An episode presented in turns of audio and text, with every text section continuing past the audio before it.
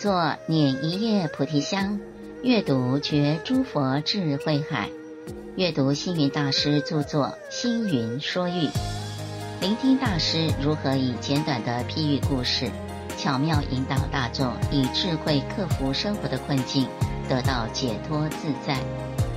本系列故事分别中文及英文读诵，由香海文化执行长妙运法师中文诵读。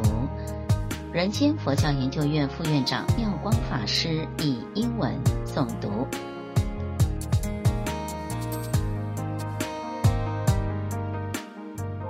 Jealousy, thy name is weakness. Once upon a time, there was a compassionate old monk. He was much loved by his disciples who always competed for his attention and affection. But the old monk was wise. He never played favorites among them and made sure he treated all equally. As the years passed, the old monk suffered constant severe pain due to arthritis, his legs hurting most of all. To show their gratitude and devotion to their teacher, the disciples would always take turns to massage his legs every day the senior disciple would massage his right leg, while the junior disciple the left. Both disciples showed great mindfulness and care at their task.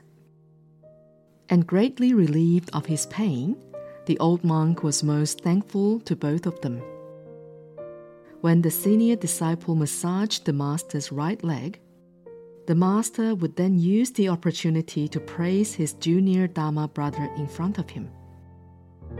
Did you know that your junior brother has such warm and gentle hands? My left leg is feeling so much better. Likewise, when the junior disciple massaged the master's left leg, he would then praise his senior disciple in front of him. Did you know that your senior Dharma brother has such skillful hands? My right leg is almost pain free what the old monk had intended to do was to encourage his two disciples to learn from each other.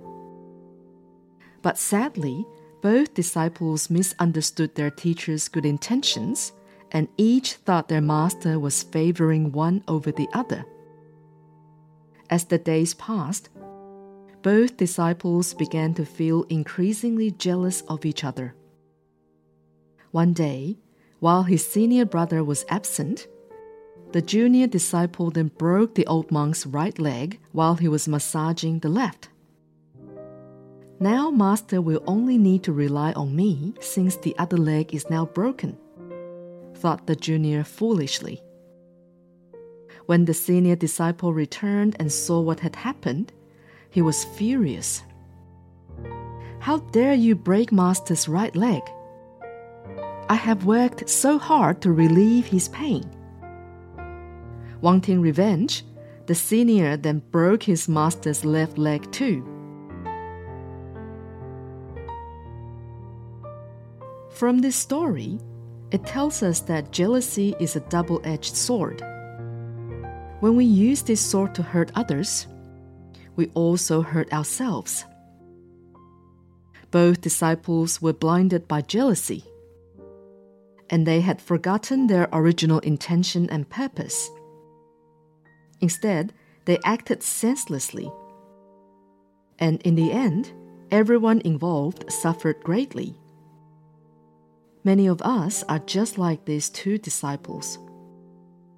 Over small matters, we would treat each other without kindness, respect, or tolerance.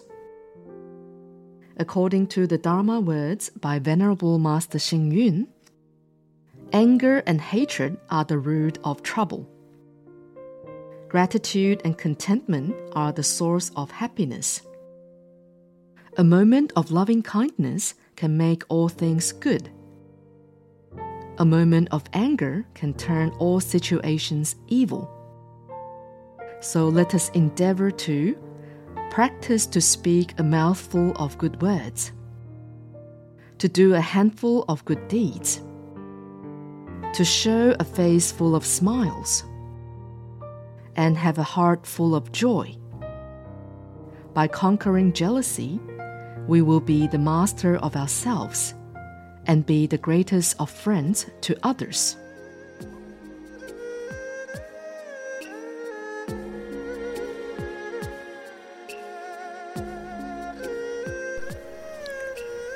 师傅的腿子，有一位老和尚患了风湿病， 两条腿酸痛不已。他的两个徒弟为了表达孝心，每天轮流来替师傅按摩。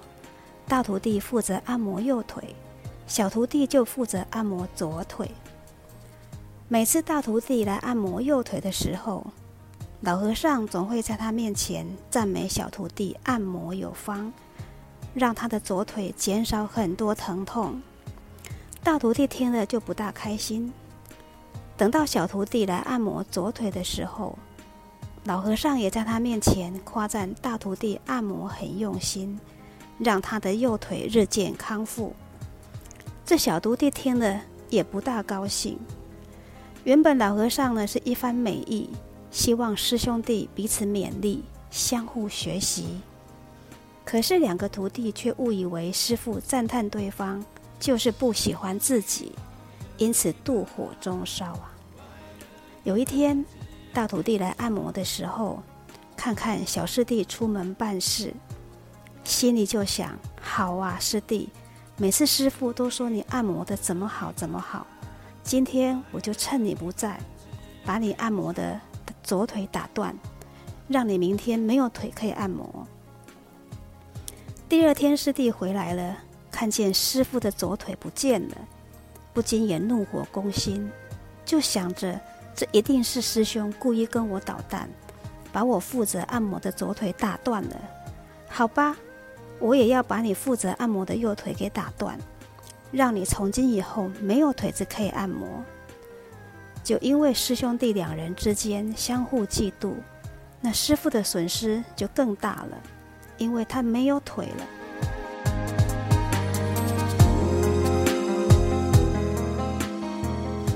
世界上很多的人事啊，就是因为大家互不相容、互不尊重，你不希望我好。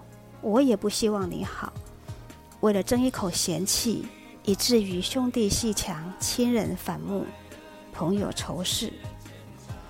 中华民族的民族性有很多的优点，但是不希望人家好，这就是一个丑陋的恶习。要知道，我们想要今天的社会更好，家庭更好，人我之间更好，一定要欢喜你好，欢喜他好。欢喜大家好才是啊！